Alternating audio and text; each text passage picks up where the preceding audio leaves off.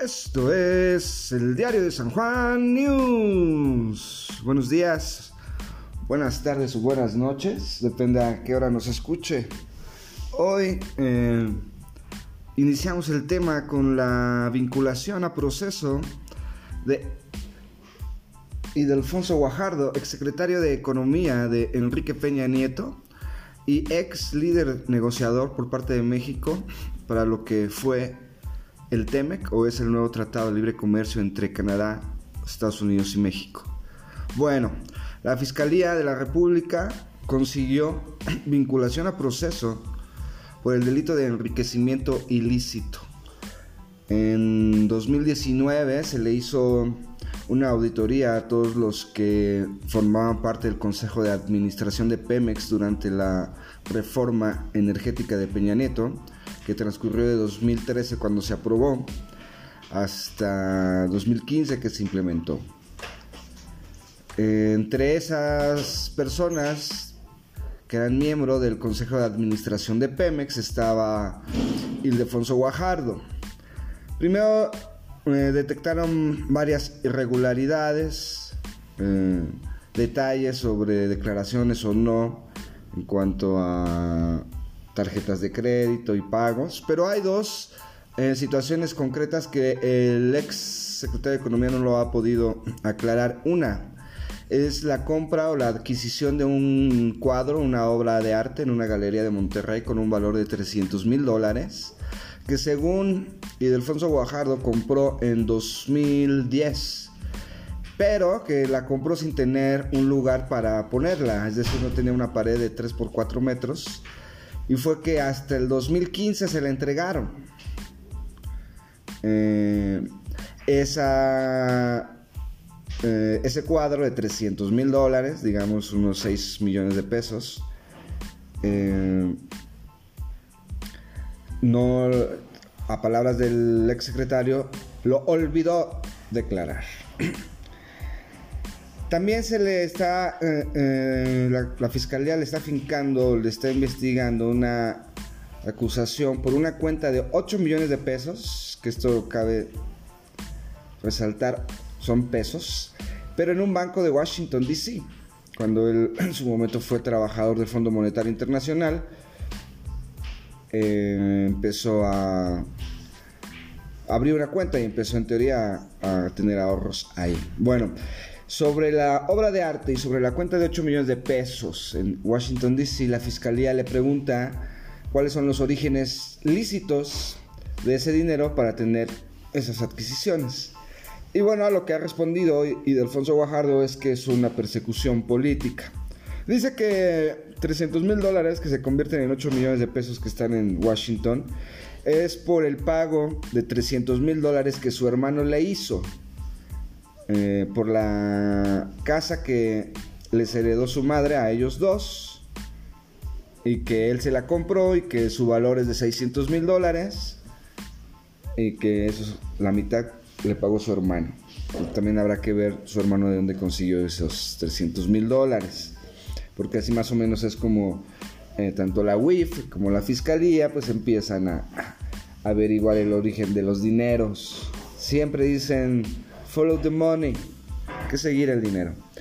Eh, y en cuanto a la obra de arte, no ha especificado de dónde consiguió otros 300 mil dólares por allá del 2010. Entonces, eh, marca de la casa, dicen algunos analistas, los pasillos de los comentócratas, hablan sobre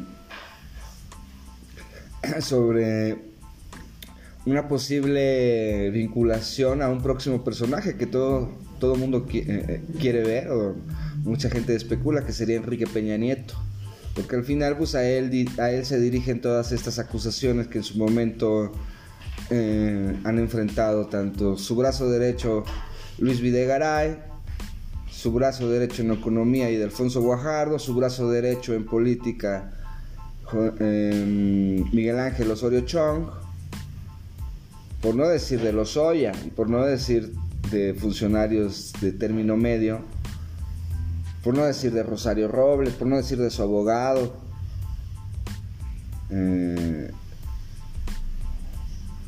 Collado, por no decir de los empresarios o de los jueces eh, cercanos al peñanietismo como Medina Mora o como Alonso Ancira. Es decir, eh, al menos ya hemos citado unos 8 o 10 personajes y podríamos seguir citando porque términos en mandos medios hay muchos más. Al menos en la investigación que se hace a la policía del sexenio Peña Nieto, que estaba a cargo su, su mandamás era Miguel Ángel Osorio Chong, hay 57 servidores públicos o ex funcionarios servidores públicos eh, bajo investigación detenidos o prófugos. Y esto solo de una rama de, un desvío de, en la Policía Federal millonario, miles de millones de pesos, que en su momento documentó Milenio a principios del año pasado. Y que bueno, no se ha sabido gran cosa de esa investigación. Osorio Chong sigue siendo senador. Bueno, por todo este contexto es que se dice que en la pieza de, Alfonso Guajardo en, encaja en este círculo que se le está cerrando a Enrique Peña Nieto. Porque la pregunta es, ¿cuánto dinero tiene Enrique Peña Nieto? ¿Y cuánto de ese dinero es legal y cuánto lo hizo de forma ilegal? Porque bueno, la pregunta expresa, es muy difícil que alguien afirme o que considere que Enrique Peña Nieto no robó un peso. o que cuando uno le pregunta a cualquier ciudadano, a cualquier persona, ¿cuánto dinero crees que tenga ahora mismo Enrique Peña Nieto? Pues sus ideas se vayan a los miles de millones de pesos o de dólares. Esa es la idea. Y pues hay que demostrarlo. Claro, habrá prestanombres, habrá empresarios nuevos ricos, familias nuevas ricas, porque en realidad son prestanombres de Enrique Peña Nieto, como siempre ha sucedido. Y bueno, como hasta ahora ha sucedido. Entonces, este es el nuevo capítulo que se abre, esta es la nueva carne a la que están buscando. Tiene cuatro meses la fiscalía para demostrar que Ildefonso Guajardo ha acumulado dinero de forma ilícita, se ha enriquecido. ¿Cuánto es ser rico? Porque habrá algunos que digan, no, pues tener un millón de pesos no te hace rico, o tener tres millones de pesos no te hace rico. A lo mejor tener ocho millones de pesos ya consideraría uno tener hacerse rico, pues son varios millones, es millonario. Pero bueno, dependiendo, ¿no? Y a lo mejor no solo es eso, porque también digo, a ojo de buen cubero, como periodista de varios años, un funcionario del nivel de Alfonso Guajardo que tenga una cuenta de 8 millones de pesos no se me hace tan abultada. Eso sí, si no se diera una vida de rey, porque es lo que dices, bueno, puedes juntar todo lo que ganas y a lo mejor tienes esas cuentas. Pero ¿y entonces dónde están todos tus gastos? Y es ahí donde empieza la investigación y es donde ahí es donde han donde han flaqueado, donde han agarrado a muchos personajes. Recordemos que el jefe de la mafia en Estados Unidos no cayó por mafia, sino, no, sino por no declarar sus impuestos. Y así varios. Entonces, eh, un caso más, marca de la casa de enriquecimiento ilícito, de que hay mucho dinero de por medio en una investigación en contra de un funcionario demasiado cercano a Enrique Peña Nieto y a ese grupo de poder que ha tenido arcas llenas del dinero público desde el 2005, igual antes. Cuando Enrique Peña Nieto es gobernador del Estado de México, amasaron una fortuna. Fortuna que les dio para comprar la presidencia de la República, a punta de billetazos a las televisoras y a un orden mediático no visto, no visto en esos niveles antes en México. Ahora mismo lo sabemos, y ahora sabemos de corrupciones como Monex o como Odebrecht, pero bueno, y que siguen en investigación. Entonces seguiremos este caso de Ildefonso Guajardo, en su momento negociador del TEMEC, le pasó la estafeta a Jesús Seade. Eh, salieron todos los priistas y prianistas a defenderlo como si se tratara de su hermano.